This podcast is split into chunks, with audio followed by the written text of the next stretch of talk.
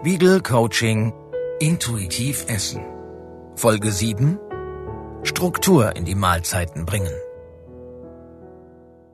Die Japanerin Marie Kondo hat weltweit Millionen von Menschen erreicht mit einer ganz simplen Botschaft. Man ist zufriedener, wenn man in einer gut strukturierten, aufgeräumten Wohnung lebt. In ihren Büchern und TV-Shows erklärt sie, wie man Kleidung ordnet, wie man sich von Dingen trennt, die man nicht braucht, und wie man diese Ordnung auch auf Dauer beibehält.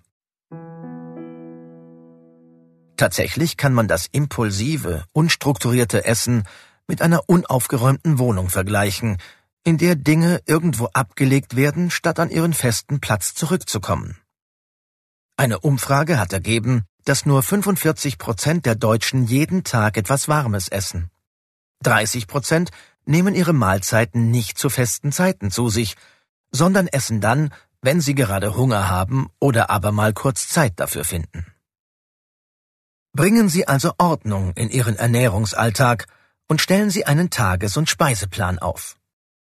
Ein fester Plan? Ist das nicht das Gegenteil von intuitivem Essen? Nein, denn das Ziel ist, dass Sie den für Sie passenden Essrhythmus finden. Überlegen Sie daher, wann möchten Sie die Mahlzeiten einnehmen und wo? Was essen Sie unterwegs? Wann essen Sie warm? All diese Fragen gilt es zumindest grob zu klären. So stellen Sie sich auf Ihre Bedürfnisse ein, statt diese der Arbeit oder den Wünschen anderer unterzuordnen. Die beiden folgenden Aufgaben sind erste Schritte auf dem Weg, eine Struktur für Ihre Mahlzeiten zu finden. Aufgabe 1. Treffen Sie Vorbereitungen. Der Hunger zwischendurch führt oft dazu, dass man süße Snacks aus der Schublade holt oder schnell eine Laugenbrezel beim Bäcker kauft. Sorgen Sie in den nächsten Tagen deshalb bewusst vor. Bereiten Sie einen Snack vor, den Sie essen können, wenn der Hunger kommt, egal ob Sie zu Hause sind oder unterwegs. Dafür eignen sich Äpfel und Nüsse, Gurke oder Paprikaschnitze mit Käsekräckern aus dem Bioladen, ein vorbereitetes Vollkornbrot mit Käse, etwas Müsli, das man mit Joghurt isst. Decken Sie sich mit dem ein, was Sie grundsätzlich gerne mögen. Aufgabe 2 kochen Sie ein einfaches Gericht. Viele Menschen würden gern mittags oder abends etwas Warmes essen, wollen oder können sich aber nicht viel Arbeit machen oder haben, außer Nudeln mit Tomatensauce, keine Idee, was sie zubereiten könnten. Deshalb machen wir Ihnen drei Vorschläge für ein reichhaltiges, blitzschnelles, warmes Essen. Kochen Sie sich eines davon in den nächsten Tagen. Bereiten Sie ein Spiegelei auf Vollkornbrot zu und streuen Sie frische, gehackte Frühlingszwiebeln darüber. Kochen Sie eine rote Linsensuppe. Dafür braten Sie eine Zwiebel in etwas Öl an, würzen Sie mit Salz, Pfeffer und etwas Tomatenmark. Dann kommen eine Tasse rote Linsen dazu und zwei Tassen Wasser. Nach zehn Minuten ist das Gericht fertig.